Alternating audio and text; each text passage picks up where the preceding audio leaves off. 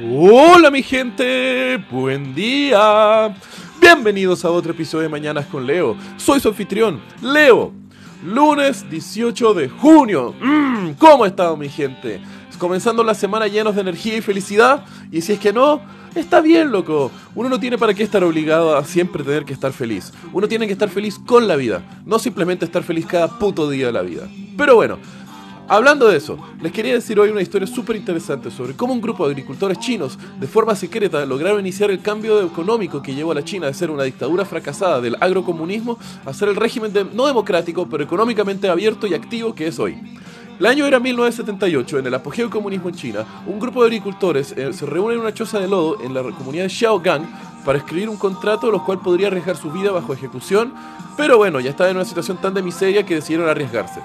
Esto se era porque en el sistema de esa época, cómo funcionaba China, significaba que todos los agricultores tenían que producir una cierta cuota, pero independientemente si produjeran un poco más o un poco menos de lo mínimo que se les exigía, iban a recibir una retribución por parte del gobierno igual independientemente de su esfuerzo, generando cero incentivo para que los agricultores tuvieran una mayor producción.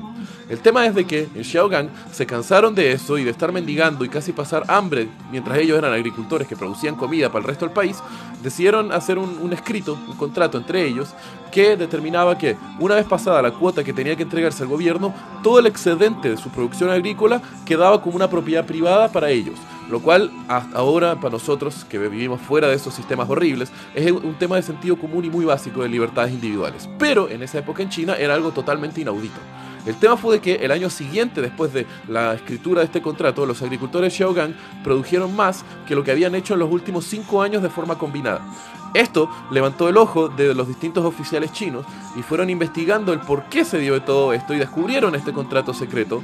Y en lugar de ejecutar a estos desertores del sistema comunista chino, el gobierno fue poco a poco aplicando distintas reformas económicas, uno replicando el sistema de Xiaogang a distintas comunidades agrícolas y luego abriendo cada vez más y más a la economía china, logrando desde 1978 sacar de la pobreza a más de 500 millones de personas y elevando la calidad de vida de millones de personas a través de todo el país y abriendo la economía china al libre mercado.